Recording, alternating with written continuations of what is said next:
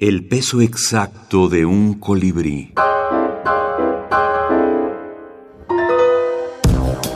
Decálogos de la brevedad. Mónica Lavín, Decálogo del escritor súbito, de utilidad para el escritor de minificciones. 1. Atiende al rayo, la chispa de donde sale la minificción. Ese será tu momento de iluminación. 2. Comprende que, como con los destilados de agave, hay que tirar las colas y que la doble destilación ayuda a la pureza del producto final.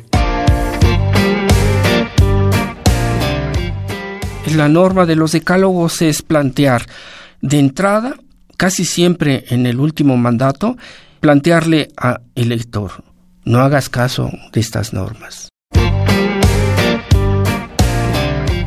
4.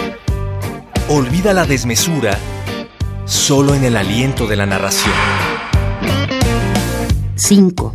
Sé el fiel de la balanza, que no sobre nada, que no falte nada. En caso de imprecisión, es preferible que falte algo. 6. Nunca aclares. Tu arma es la sugerencia. 7. Una minificción es como un alcacelser. Comprimida y blanca, se expande y burbujea en el ánimo del lector. En su punto, alivia, a destiempo, asfixia. 8. Para escribir una minificción, hay que tragarse un tazón de palabras y regurgitar las necias y poderosas. De ellas es el imperio del cuento corto. Hacerlo en ayunas da mejores resultados. 9. La mitad de la minificción es el título. Sin él, la ficción está a medias. Si lo encuentras antes, llevas la mitad del camino andado. 10.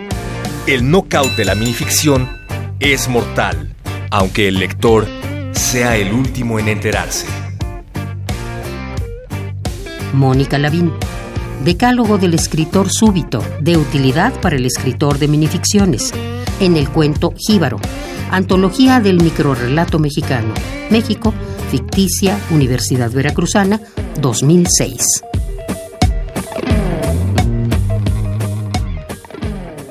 Estoy de acuerdo que el humor, la ironía, la paradoja es una de las características generales que recorren estos decálogos, naturalmente que sí. Eh, y además ahí también se funda el principio del juego. Javier Perucho, académico y escritor.